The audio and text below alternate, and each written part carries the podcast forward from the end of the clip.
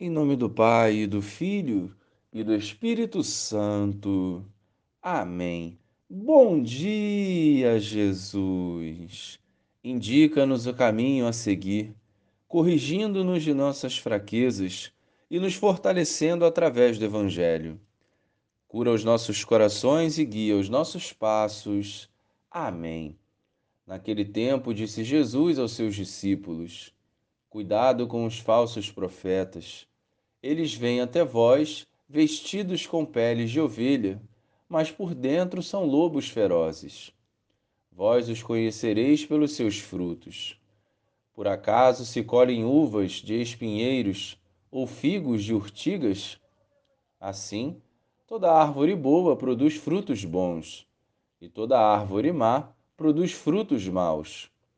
Uma árvore boa não pode dar frutos maus, nenhuma árvore má pode produzir frutos bons. Toda árvore que não dá bons frutos é cortada e jogada no fogo. Portanto, pelos seus frutos vós os conhecereis. Louvado seja o nosso Senhor Jesus Cristo, para sempre seja louvado. Quando cultivamos uma vida de oração e santa, nos tornamos íntimos do Senhor. E essa intimidade nos traz maturidade espiritual, sabedoria e discernimento para reconhecermos as ações do mal e desviar assim das suas seduções. Pelas palavras parece fácil. Na prática, devemos refletir o que temos plantado em nossos corações. As nossas atitudes refletem aquilo que semeamos.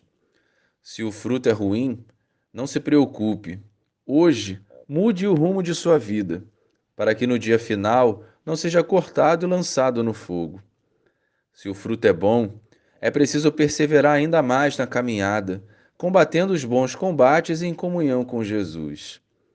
Se muitos usam o nome de Deus para fins próprios, sejamos nós instrumentos do Senhor que levem a sua presença aos corações, confortando, acolhendo e traduzindo o amor com gestos concretos, livres de toda vaidade e egoísmo.